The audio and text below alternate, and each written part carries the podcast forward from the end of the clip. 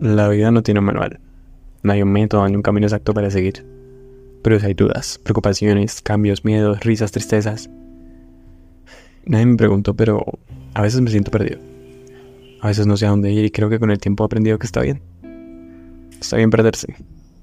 Aunque bueno, no es fácil encontrarse.